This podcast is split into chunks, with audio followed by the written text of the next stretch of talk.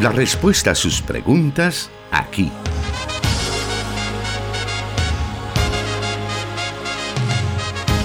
En Solución Bíblica.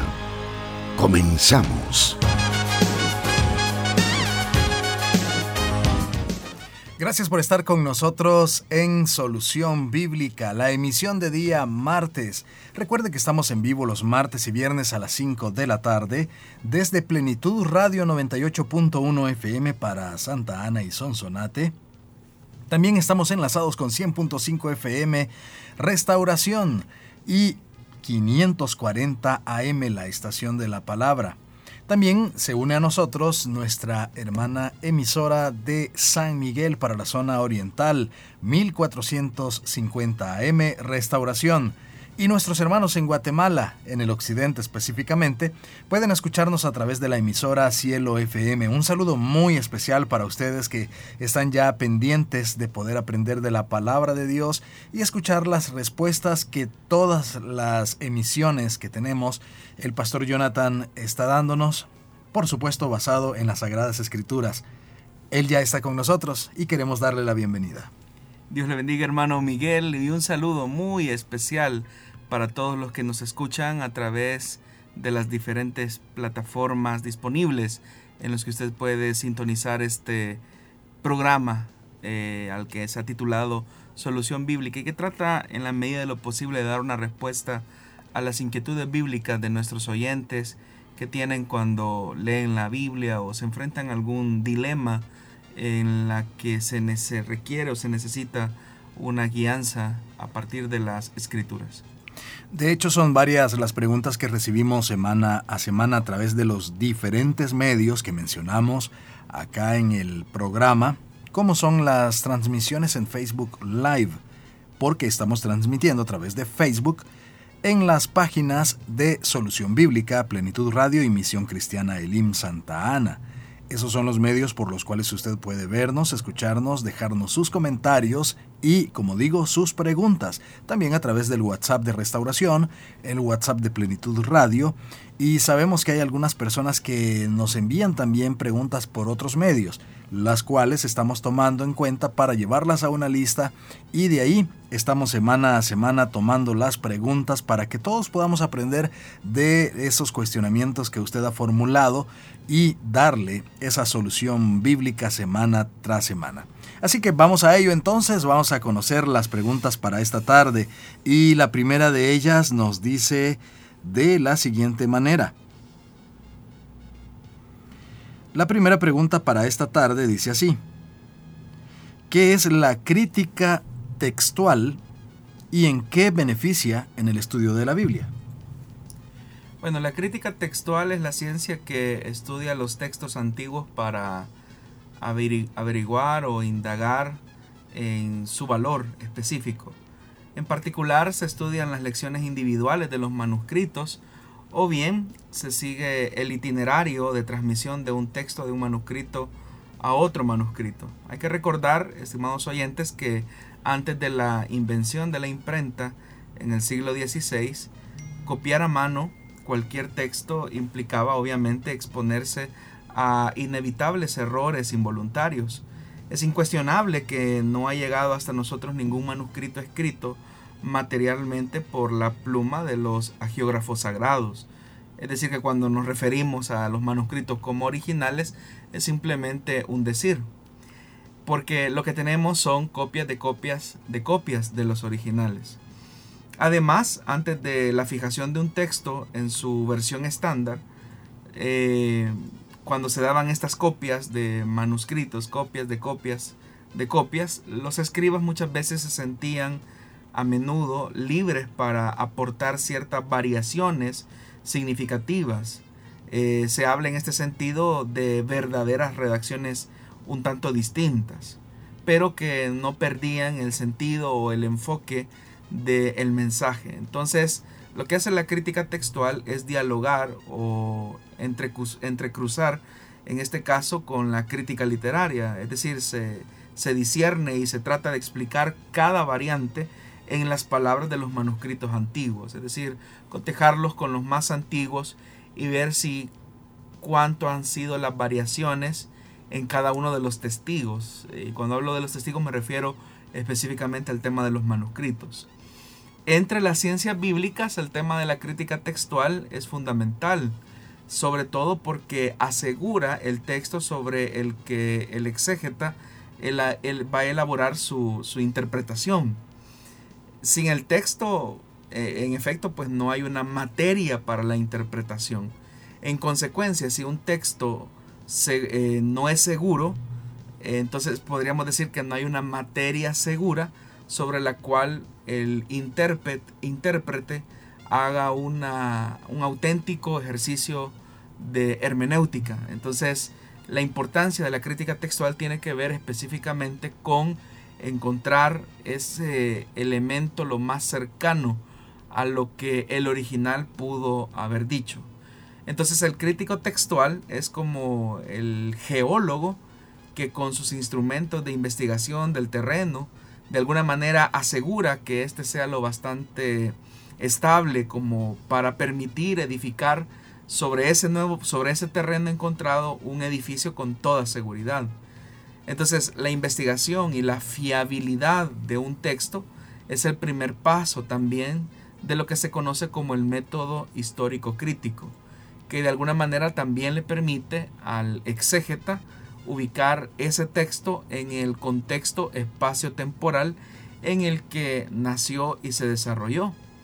Además, la investigación previa del texto es necesaria para el trabajo de las traducciones. Es decir, si, si para los que predicamos la palabra eh, nos es importante partir de un texto que se aproxime lo más fiel a los originales, vamos a decirlo así, o a los manuscritos más antiguos. Obviamente que para las casas de traducción, a las, las agencias que se dedican al tema de la traducción de la Biblia, necesitan obviamente el abordaje de la crítica textual, porque ellos tienen la delicada tarea de realizar las traducciones de los textos bíblicos en las lenguas o hacia las lenguas modernas. Entonces, el trabajo de la crítica textual sobre el texto está eh, sobre eso, sobre ese elemento, de acercarnos lo más fielmente posible a los manuscritos que son más antiguos y que son los más fiables. Entonces, eso significa que el tema de la crítica textual no solamente es de beneficio para el que predica la palabra, para los que traducen la Biblia, sino que también para el creyente mismo, que necesita una versión confiable de la Biblia, de las escrituras, para su estudio del conocimiento de la palabra de Dios. Probablemente nosotros no tengamos todos los estudios de lingüística eh, necesarios eh, del hebreo, del griego, del arameo, pero quienes se han dedicado y prácticamente dedican toda una vida a este ejercicio, pues garantizan el acercamiento de la escritura, de la palabra de Dios, a una audiencia que tiene sed de escuchar palabra de Dios. Entonces la labor literaria que ellos hacen, la labor textual más bien que ellos hacen es fundamental. Entonces, si el texto, por ejemplo, no es fidedigno, la traducción será frágil y por efecto dominó todo cuanto se sigue de ella, en última instancia, por consiguiente, eh, será débil, será de muy mala calidad. Entonces, eh, si no hay un texto fidedigno, no hay una interpretación fidedigna, no hay un acercamiento fidedigno a lo que Dios quiso transmitir. Entonces la crítica textual tiene ese valor. Entonces, en última instancia, eh, repito, la crítica textual está al servicio de la iglesia, de los lectores, de la comunidad, de aquellos que tienen sed de aprender de la palabra de Dios. No solamente es un beneficio para quienes se dedican al, ejercicio y a la hermenéutica o al exégesis mismo. Entonces, eh, no hay que tenerle miedo cuando escuchamos la palabra crítica porque no, no se está usando en un sentido peyorativo el término. Muy bien, siempre es importante que recordemos que para cada uno de estos eh, programas y sobre todo cuando tenemos preguntas como la que hemos escuchado hace unos instantes, a veces necesitamos a lo mejor repasar un poco este programa y por esa razón cuando este finaliza quedamos en los perfiles de Plenitud Radio, Misión Cristiana Elim Santa Ana y Solución Bíblica para que usted vuelva a ver este programa y repetir todas estas respuestas tan interesantes. También tenemos a su disposición las plataformas de Spotify y SoundCloud.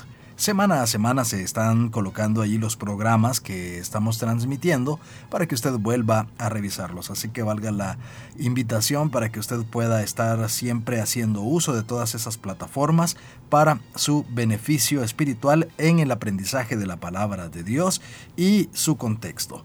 Vamos a una pausa muy breve, pero regresamos con más de solución bíblica.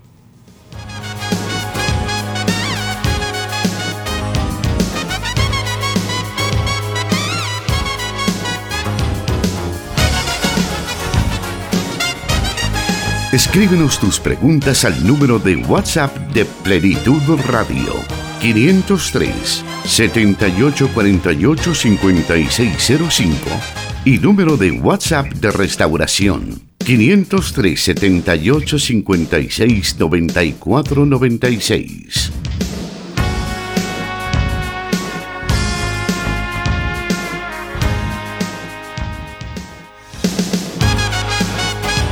Y ahora vamos a continuar con la siguiente pregunta, la cual muchas veces ha llegado a lo mejor a nuestra lista de preguntas, pero sobre todo creo que es una clásica para los pastores. Y es la que dice así, como cristianos sabemos que toda la escritura es inspirada por Dios y es útil para nuestro crecimiento espiritual, pero ¿qué utilidad o beneficio espiritual tienen las genealogías que se describen en la Biblia? Bueno, en realidad, hermanos, los lectores contemporáneos, es decir, nosotros, eh, a menudo nos saltamos los pasajes genealógicos, por ejemplo, del Pentateuco, de las crónicas, eh, las que se encuentran en el libro de Esdras, eh, por considerarlos poco interesantes o a veces llegamos al punto de tratarlos como insignificantes. Y eso se debe a que las sociedades occidentales, eh, liberales eh, y democráticas entienden que las genealogías poseen una relevancia de tipo privada y, no pública. Es decir, nuestro, nuestro, nuestro ambiente, nuestra cultura, entiende que esos elementos tienen más que ver con el área privada de una persona. Entonces no tiene ningún sentido saber quién es hijo de quién o, o cuál es la ascendencia de una persona. Pero eso es porque nuestras culturas occidentales son muy individualistas. Pero eh, la Biblia surge en un ambiente o en una cultura eh, que es distinta a la occidental. Es decir, los orientales tenían un sentido comunitario que les permitía encontrar el valor de su existencia a partir de de la relación o la interacción que se tenía o se establecía con otras personas. Entonces los registros genealógicos en la Biblia o en estas sociedades tradicionales eh, que son sociedades de la tradición oral, básicamente encontraban el valor de los registros genealógicos porque eso le daba sentido y pertenencia a la persona en cuanto a la relación que establecía con otros clanes, con otras familias, con otras tribus o con otras naciones. Entonces, eh, el sentido tiene que ver porque a, la, a las personas del mundo bíblico les interesa relacionarse comunitariamente con otras personas y establecer también una línea de separación. Es decir, ¿qué es lo que me une a un grupo y que le da sentido a mi existencia? Y en función de qué estoy yo en esa comunidad. Eso por una parte, porque es una, sociedad altamente comunitaria. Y un segundo elemento tiene que ver con el tema de la separación, porque en la misma medida en la que yo me relaciono con otras personas con las que me identifico, ya sea por una eh, filiación sanguínea, artificial, o por algún tipo de parentesco o por una eh, identificación por adopción, como fue en el caso de Ruth, por ejemplo, eh, esa identificación eh, también marca una línea de separación, es decir, lo que me hace distinto a otros. Por eso es que todas las genealogías buscan precisamente llegar a ese elemento, lo que me vincula a la comunidad, pero lo que me separa de otras. Y eso también me lleva a un tercer elemento, y es que Dios siempre ha trazado una línea de relación entre quienes son suyos y de separación con quienes no lo son. Por eso es que la pureza étnica en el Antiguo Testamento era fundamental específicamente porque eso eh, de alguna manera establecía la pertenencia, el límite y la separación. Por eso es que Dios establecía que los israelitas solamente se podían casar entre israelitas. Es decir, el sentido de mi existencia está en función de articularme o de relacionarme con personas que son iguales a mí. Pero aquellas que se distancian de mí por una identificación religiosa, por una identificación étnica, en el Antiguo Testamento se encontraba una clara distinción y por eso es que Dios le prohibía a su pueblo que se casara con personas que no fueran parte del pueblo israelita. Entonces, el valor genealógico hablaba también del tema de la pureza étnica, de la pureza comunitaria que debía de existir.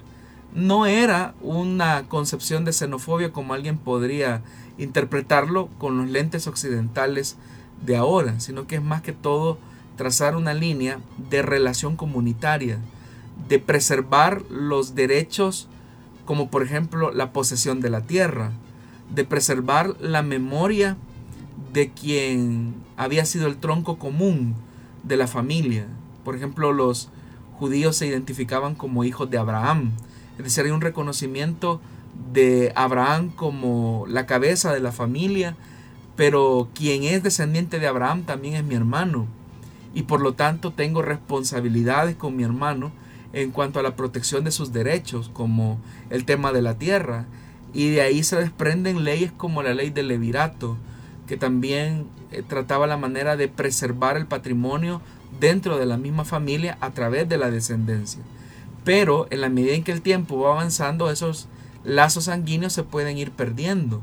Y por eso es que las genealogías establecen eh, esa línea de relación comunitaria y también esa, esa línea de separación. Pero también es importante decir que las genealogías que encontramos en la Biblia son construcciones teológicas.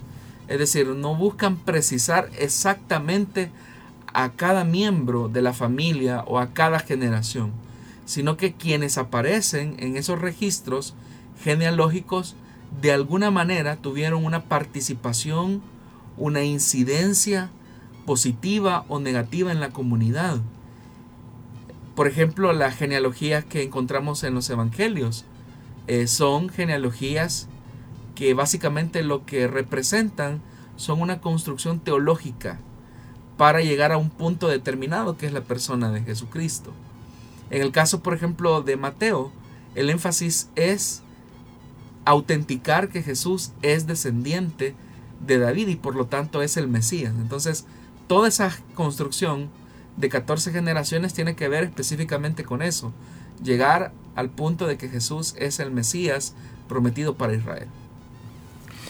Bueno, pastor, a lo mejor podríamos también incluir eh, a esta pregunta, después de lo que usted nos ha explicado respecto a las genealogías, pero también incluir eh, que muchas personas encuentran tedioso leer Levítico, Crónicas, Números, libros como estos que simplemente están haciendo bueno, en el caso de Levítico, ah, estableciendo leyes y de diferentes aspectos eh, legales en el caso de, Israel y en el, en el caso pues de números que es la contabilización de ciertos detalles o crónicas que es pues un libro donde se detallan varios sucesos de los reyes.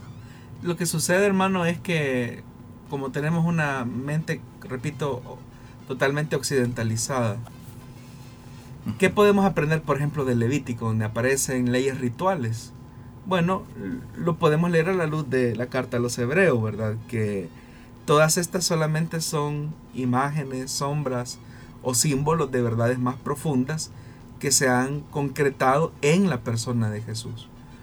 Por ejemplo, cuando se habla acerca de los sacrificios, ¿de qué se está hablando? De, lo que se está hablando es que para, la, para el tema del pecado se necesita la muerte de un inocente.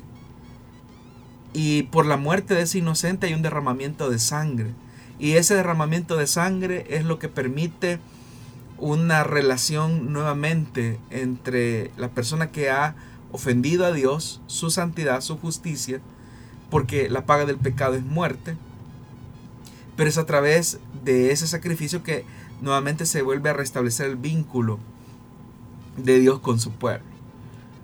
Pero si eso lo leemos de esa forma, nos vamos a dar cuenta que claramente todas estas imágenes que se utilizan en el Antiguo Testamento tienen que ver con el tema del sacrificio de Jesucristo, es decir, cómo su expiación en la cruz no es simplemente un hecho eh, de martirio, como algunos solamente pueden verlo, sino que en ese martirio hay un sacrificio vicario por el pecador. Entonces, la profundidad de lo que la escritura nos anticipa es que hay un cumplimiento claro en la persona de Jesús. Y por eso es que nosotros encontramos, ¿verdad? Que aquellos hombres que camino a Emmaús iban un poco tristes y desconsolados por los acontecimientos sucedidos en Jerusalén, ellos llegan a comprender que lo que acababa de suceder en realidad solamente era el cumplimiento de lo que Dios había dicho en toda la escritura, pasando por los profetas,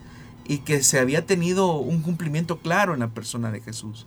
Entonces, el valor radica precisamente en eso. Lo mismo en el tema de las crónicas, ¿verdad? Que es lo que, que se conoce como la historia cronista, que son escritos posexílicos. Es decir, cómo nosotros vamos a anhelar construir una nueva nación como Israel, ese es el planteamiento de las crónicas. Bueno, partiendo de los elementos positivos y negativos que nos dejaron nuestros antepasados. Y por eso es que las crónicas de alguna manera eh, mencionan las cualidades eh, específicas de la monarquía de David como un anhelo al que se debe de seguir, pero también se mencionan los desaciertos. Entonces, ese es el valor, ese es el valor de acercarnos al texto precisamente con estos detenimientos, viendo todos estos matices y encontrar que Dios siempre sigue hablándonos ahora. Hablar acerca, por ejemplo, de, las, de, los temas de la pureza ritual, ¿verdad? De lo que está hablando, o, o del tema de los alimentos puros o inmundos. ¿Qué es lo que hace inmundo a un alimento? Y eso es algo que ya hemos compartido en otros programas. En realidad no hay una razón específica de por qué un alimento es considerado inmundo. Pero el énfasis que Dios desea hacer en estos libros es que hay una separación entre lo que es santo y lo que es profano, entre lo que es bueno y lo que es malo. Y la forma eh, pedagógica que el Señor eh, utiliza para demostrar estas enseñanzas a su pueblo es a través de las leyes rituales, que al final, repito, solamente son como una sombra de verdades más profundas que ahora tenemos en este nuevo pacto. Muy bien, agradecemos a quienes están comunicando con nosotros a través de las redes sociales, específicamente en la transmisión que tenemos en Facebook Live específicamente en las páginas de Solución Bíblica, Plenitud Radio y Misión Cristiana Elim Santa Ana. En unos momentos estaremos revisando y dando a conocer algunos de los mensajes que nos están enviando. Volvemos en unos segundos.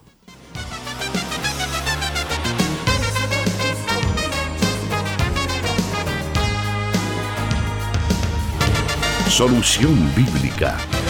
Puedes escucharlo en Spotify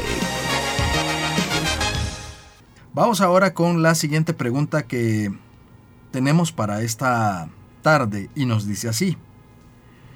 ¿Es posible que Pablo haya conocido al Señor Jesús durante su ministerio o durante su pasión? Bueno, es una pregunta que se, que se formula acerca de tanto de nuestro Señor como del apóstol Pablo, si en algún momento hubo algún conocimiento. O si Pablo, por ejemplo, estuvo presente en Jerusalén cuando Jesús murió, ya sea en el año 30 como algunos lo ubican o en el año 33. Todo lleva a creer que, que sí, Pablo muy seguramente estaba en Jerusalén mientras ocurrió la pasión, ¿verdad? El tema de la, de la muerte del, Señor. Sin embargo, no hay ningún texto que hable de un posible encuentro personal entre Jesús y Pablo, antes de lo que conocemos en el libro de los Hechos de los Apóstoles. Sus cartas en realidad son muy pobres con relación a este aspecto. Se podría recordar quizás este pasaje de la segunda carta a los Corintios en el capítulo 5, versículo 16, cuando Pablo dice que si conocimos a Cristo según la carne, ya no lo conocemos así. Se podría pensar que tal vez, tal vez Pablo tuvo alguna pequeña idea de quién fue Jesús antes de que se produjera eh, su anhelo fervoroso de perseguir a los creyentes. Probablemente pudo haber escuchado algo acerca de Jesús, pero de que Pablo haya conocido a Jesús durante el ejercicio de su ministerio terrenal, el único pasaje que nos podría dar quizás alguna luz es esto que, eh, que tal vez quizás alguna implicación ha de tener o podría tener. No lo podemos asegurar, que si conocimos a Cristo, dice Pablo, según la carne, eh, ya no lo conocemos así.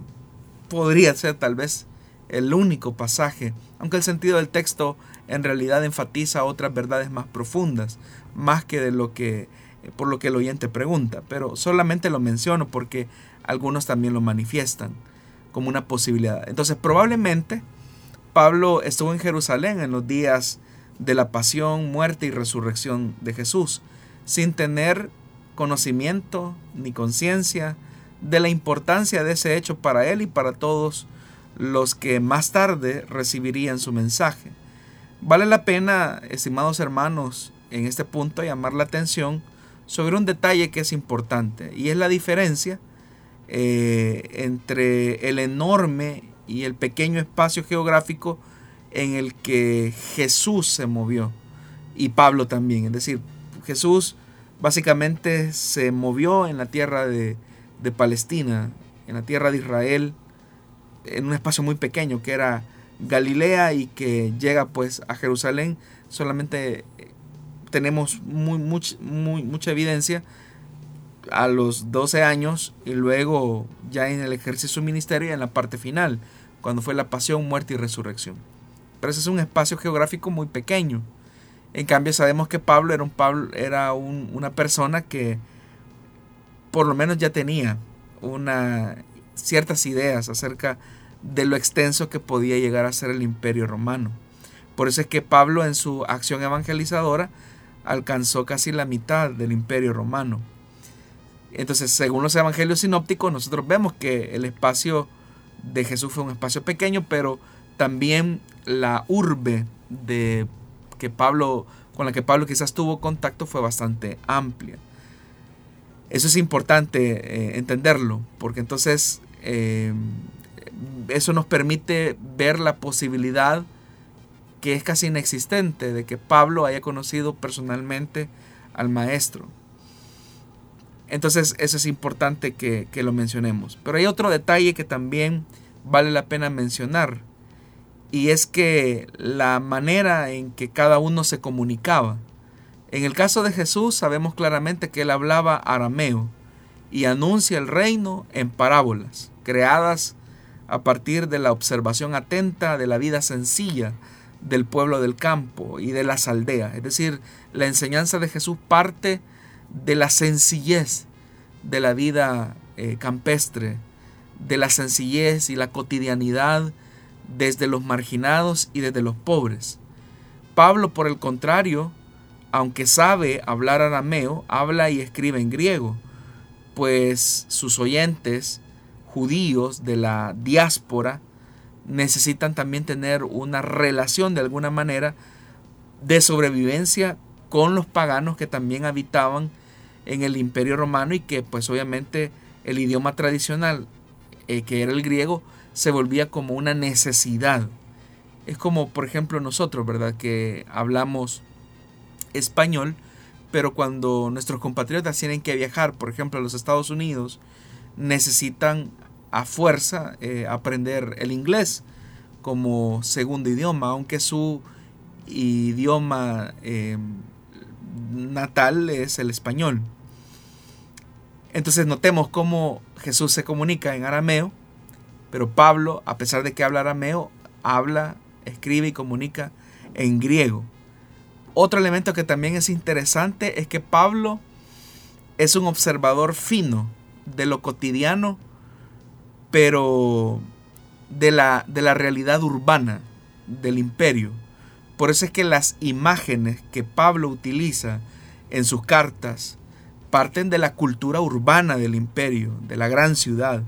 Así es como Pablo, por ejemplo, habla del atletismo, así es como Pablo habla de la construcción civil, de las eh, paradas militares, de las luchas en los estadios, de la vida de los soldados, etc. Todas las figuras que Pablo utiliza no son figuras de, lo rural, de, de, las imágenes rurales o de la vida rural más bien. Las imágenes que Pablo utiliza son imágenes claramente de la vida urbana del imperio. Entonces, todos esos elementos nos llevan a pensar y a concluir que Pablo no tuvo ningún contacto con la vida rural y por lo tanto Pablo eh, no pudo haber tenido un contacto físico con el Señor Jesús. Y al leer las cartas de Pablo percibimos el esfuerzo que él hace incluso por inculturar, digámoslo así, el mensaje del habitante más célebre de la aldea de Galilea, que es Jesús de Nazaret. Cómo ese mensaje del reino de Dios se traduce a quienes escuchan y que viven en, la, en las zonas urbanas del imperio. Eso es algo que, que hay que reconocerle como una genialidad del apóstol Pablo. Entonces, por esta evidencia y por, estas, por este análisis podemos entender que difícilmente Pablo pudo haber conocido a Jesús físicamente. Sin embargo, eh, tal vez, tal vez pequeña, una, una pequeña idea antes de su conversión pudo haber tenido. Al hacer ese contraste, entre Jesús, que está más relacionado con una vida del campo, y con Pablo, que está más hacia la urbe, podríamos decir que Pablo fue una persona de una clase pudiente socialmente hablando. Bueno, los hechos de los apóstoles lo presentan como una persona de clase media. Eh, la ciudadanía romana y la posibilidad de formarse en la escuela de Gamaliel apunta a una persona que debió haber nacido en una familia que tenía ciertos recursos económicos. No se sabe eh, si cuando Pablo va a estudiar a Jerusalén lo hizo con toda su familia. Los hechos afirman que más tarde, cuando estuvo preso en esa ciudad, él lo que tenía era una hermana y un sobrino que vivían ahí, según lo dice el libro de los Hechos de los Apóstoles. Y también Hechos de los Apóstoles nos da una evidencia de que Pablo aprendió y ejerció la profesión de fabricante de tiendas. Y ya en la región de Corinto eh, trabajó con el matrimonio de Priscila y Aquila, como también se nos da testimonio de eso en Hechos capítulo 18. Y obviamente que los motivos de dicha sociedad entre Pablo y este matrimonio pues parecen más que obvios. Se puede sospechar de que Pablo en esa ocasión no tenía recursos suficientes como para comprar o rentar un espacio para sus actividades eh, personales. Eh, más tarde, al escribir a los Corintios, incluso Pablo va más allá y señala que él no tiene una morada fija. Sin embargo, una cosa sí es cierta, y es que a pesar de que Pablo eh, de alguna manera tiene que relacionarse con la vida urbana, eso es lo interesante de Pablo y es que no adopta el estilo de vida de la cultura griega, que por ejemplo consideraba el trabajo manual como una cosa de esclavos. Los, los que vivían en el imperio romano, y hablo de los ciudadanos, consideraban que el trabajo manual era denigrante pero vemos que a pesar de que Pablo vive en ese contexto urbano, él no rehúsa a utilizar sus manos, como él lo dice en su, en su carta, para eh, sostenerse a sí mismo y sostener a los miembros de su equipo. Eh, él, por el contrario, sigue el ejemplo de su profesor Gamaliel, eh, o de su maestro Gamaliel, que en efecto también les instruía, les enseñaba a sus pupilos a defenderse por medio del trabajo. Es decir, en, la, enseñanza judía el trabajo tiene un gran valor. Entonces, para Pablo no representaba ningún problema, porque, repito, en la cultura judía, de un modo general, no hay ninguna prevención contra el trabajador ni contra el trabajo. Incluso las personas ricas judías tenían que trabajar. Y por eso es que son célebres las sentencias de los libros sapienciales contra el que es perezoso e indolente. Porque estos proverbios lo que reflejan es que en la cultura hebrea el trabajo es dignificante, dignifica a la persona.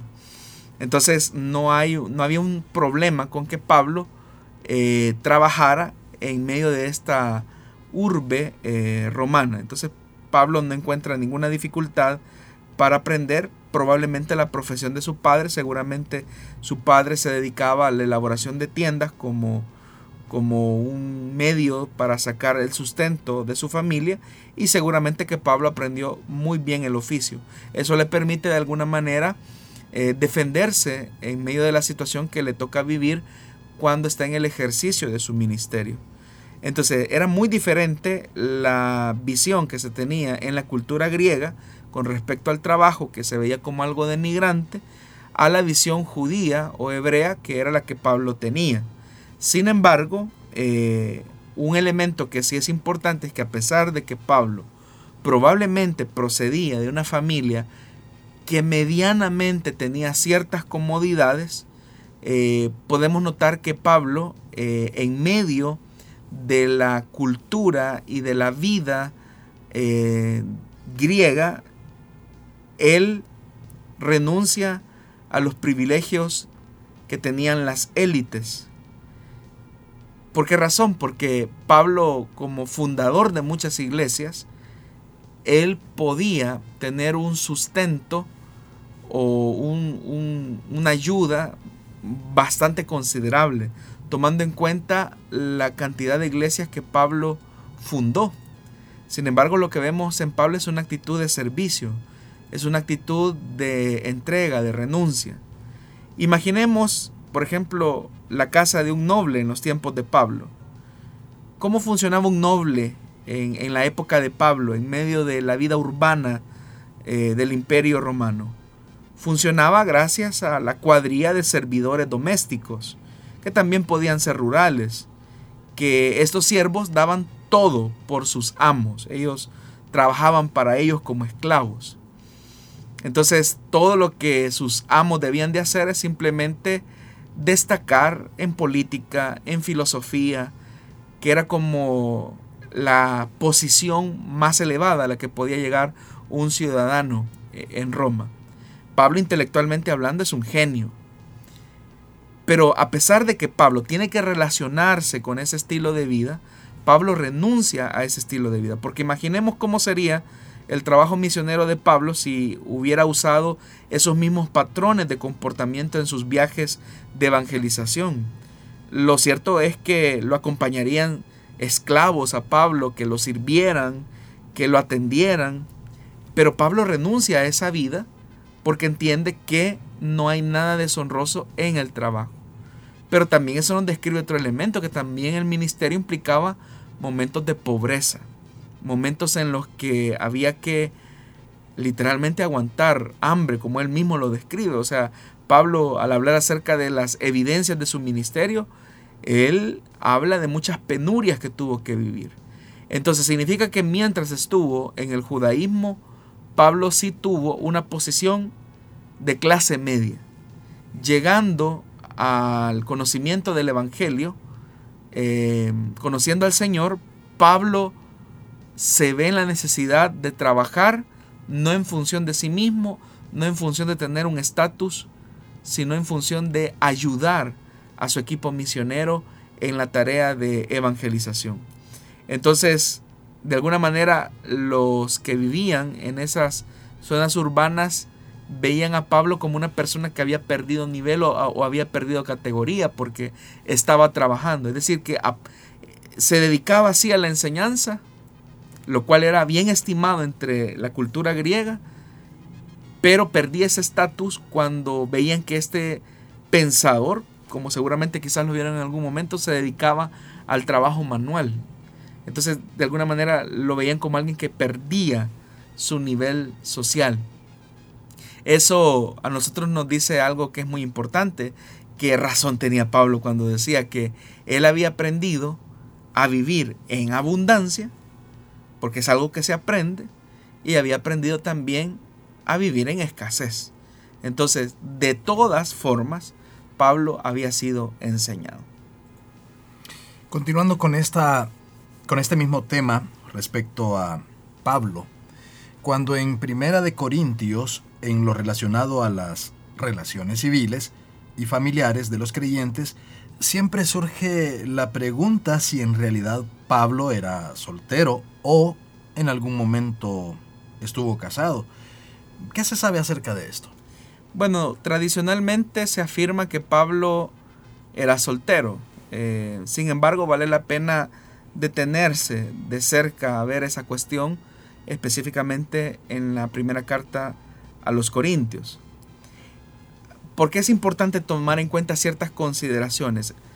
En primer lugar, es necesario tener presente que sin duda alguna su conversión tuvo que haber sido eh, después de los 30 años de edad. Además de eso, se debe de recordar un principio bastante común entre los judíos de esa época, de ese tiempo. Y era que los jóvenes normalmente se casaban pronto. Esa decisión no debía de sobrepasar los 18 años de edad. En el Antiguo Testamento eh, se desconoce lo que ahora correspondería al tema del celibato sacerdotal, que creo que hablamos en, alguna, en algún programa acerca de, de él. Pero ¿por qué el Antiguo Testamento desconoce el tema del celibato o el tema de la, de la, soltería? ¿Por qué? ¿Por qué? ¿Por qué el Antiguo Testamento lo desconoce o por qué el judaísmo lo desconoce? La razón es bien sencilla y es que esta razón era válida tanto para hombres como para mujeres. Esa razón es que el pueblo de Dios eh, del Antiguo Testamento dependía de una raza. Para ser plenamente miembro de Israel era necesario tener sangre judía. Entonces ese principio conduce luego a una conclusión y es que para que el pueblo de Dios crezca numéricamente es necesario producir hijos. Y Pablo es un judío judío, como él lo dice, hebreo de hebreos. Entonces por eso al pueblo judío, al pueblo hebreo, se le estimulaba a la procreación. Y obviamente que para procrear eh, hijos se necesitaba estar casado. Y si Pablo era hebreo de hebreos, significa que Pablo tuvo que haber sido de alguna manera influido por esta tradición judía.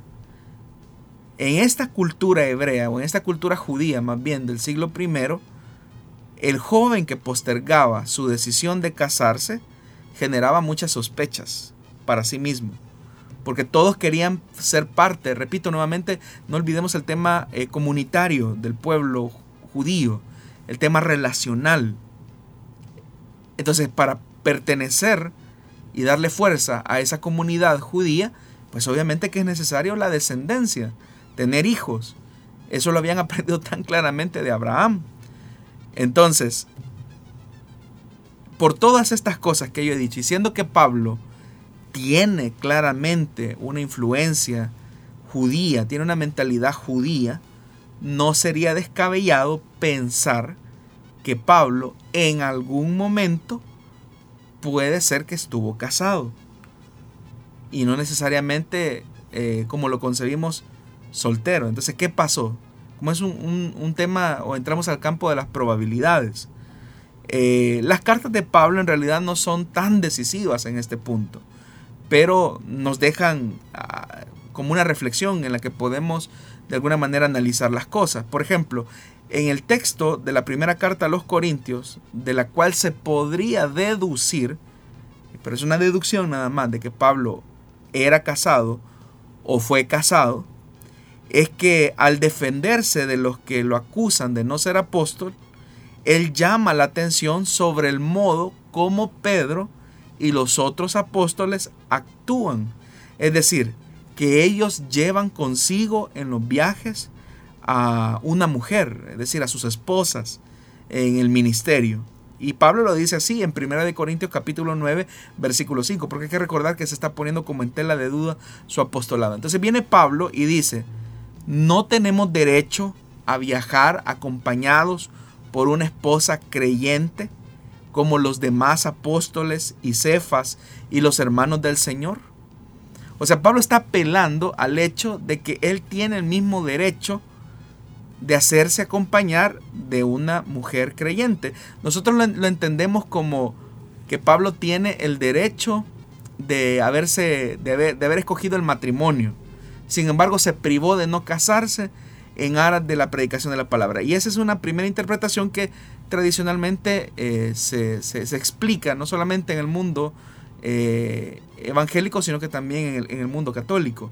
Pero si le prestamos atención al pasaje, eh, y lo leemos con detenimiento, como lo dije al principio, vamos a ver que, la afirmación de Pablo nos deja la duda o la sospecha de que probablemente, probablemente quizás eh, Pablo pudiese haber estado casado. cuando él dice no tenemos, o sea, él se incluye, no tenemos derecho a viajar acompañados por una esposa creyente como los demás apóstoles y cefas y los hermanos del Señor.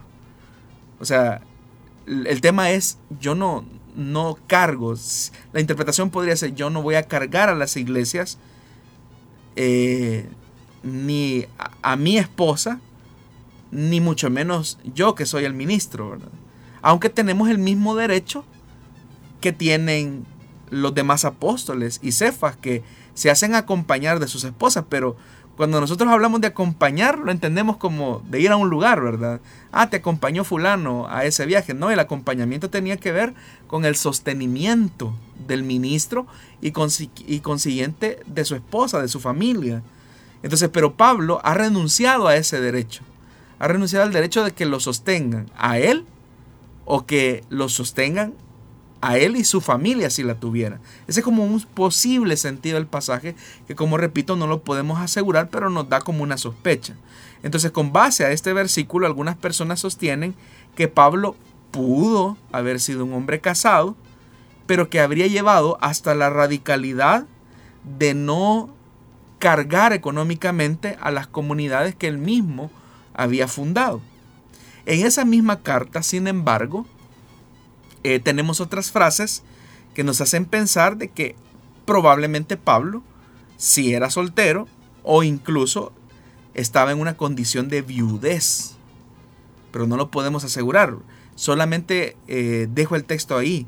1 Corintios capítulo 7 versículo 8 dice, a los solteros y a las viudas les digo que sería mejor que se quedaran como yo. Pero ¿cómo? ¿Cómo como yo? Soltero o viudo.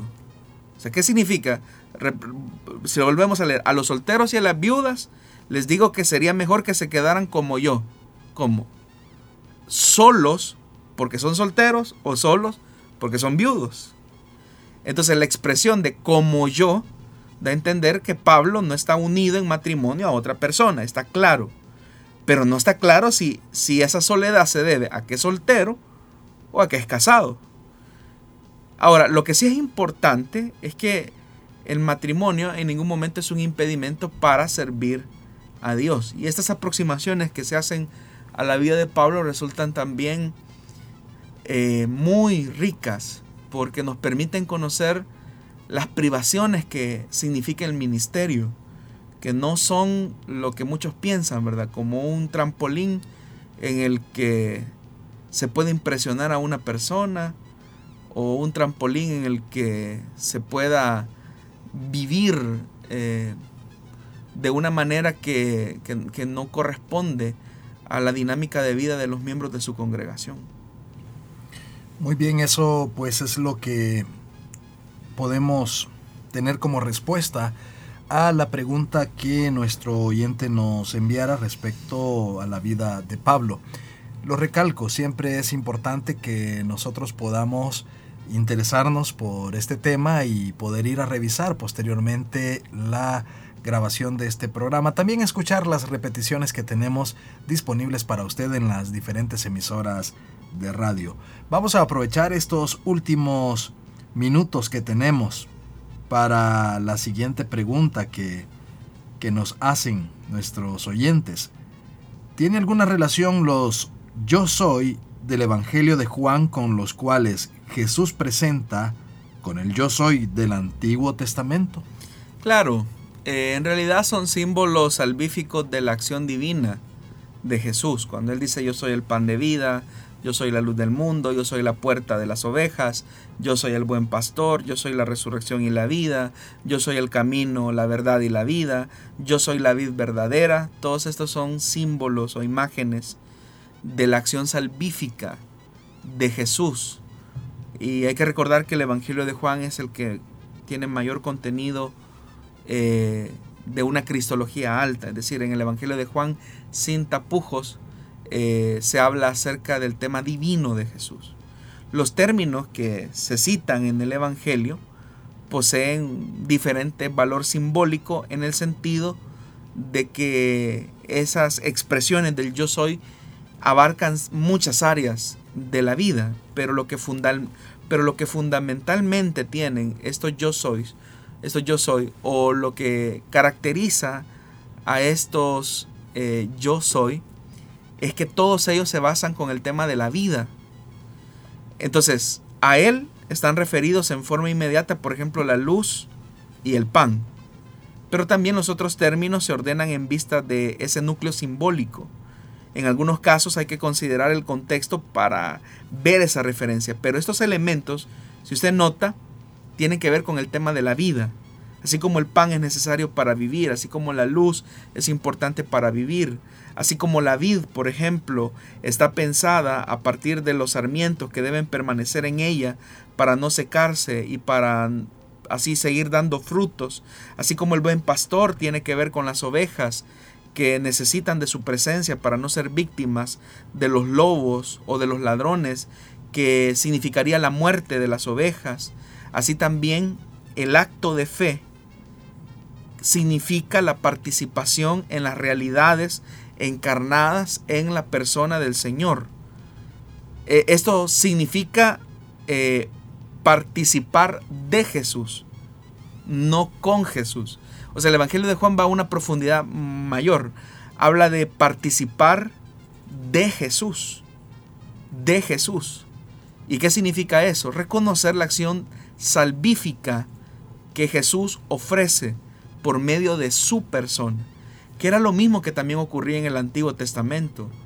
Cuando el Señor se revela a Moisés como el yo soy, se presenta como el libertador, como el salvador, como aquel que lo va a librar de la opresión.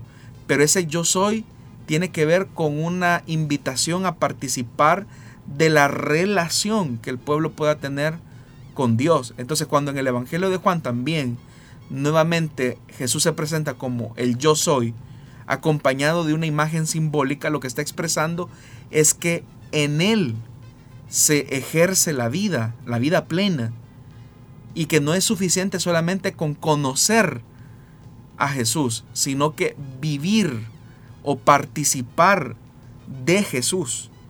No, no solo participar de su conocimiento, sino que participar de Jesús, de la persona de Jesús. Y ese es el valor que, tiene el Evangelio de Juan cuando nos presenta al Señor con esta, con esta, con esta categoría del yo soy el pan de vida, yo soy la luz del mundo. Todo tiene que ver con elementos de vida. O sea, todo tiene que ver con elementos de vida. El pan tiene que ver con la vida. Él mismo lo dice, yo soy el pan de vida. Yo soy la luz del mundo. La luz es necesaria para la vida. Yo soy la puerta de las ovejas. Eh, significa que Él es el que resguarda con vida a las ovejas. Yo soy el buen pastor, el que cuida la vida de las ovejas. Yo soy la resurrección y la vida. Yo soy el camino, la verdad y la vida. Yo soy la vida verdadera. Todos esos yo soy tienen que ver con la vida de Jesús. Y el que vive con Jesús tiene la vida. Muy bien, hemos escuchado entonces la respuesta a cada una de las preguntas que usted nos ha enviado y que teníamos eh, para esta tarde. Todavía hay muchas preguntas con las cuales seguiremos aprendiendo próximamente.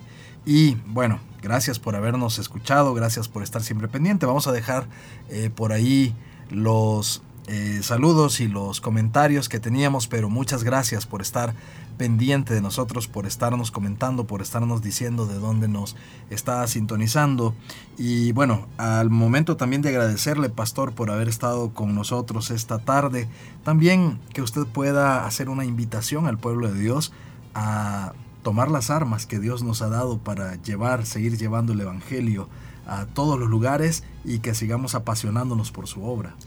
Hermanos, estamos viviendo una época bastante complicada, difícil, como complicadas y difíciles han sido otras eras de la iglesia, pero lo que ha sostenido al pueblo de Dios es su fidelidad a los principios eternos de la palabra de Dios.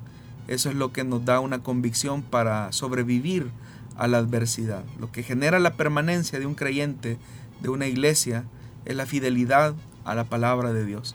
Así que leamos la Biblia, amemos la escritura y sobre todo pongamos en práctica lo que escuchamos y lo que leemos. Muchísimas gracias, pastor.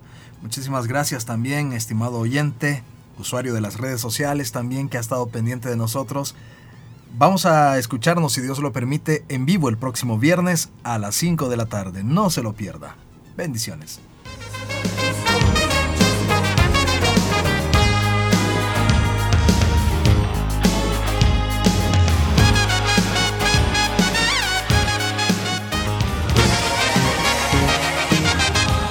Dios da la sabiduría y el conocimiento. Solución bíblica. Hasta el próximo programa.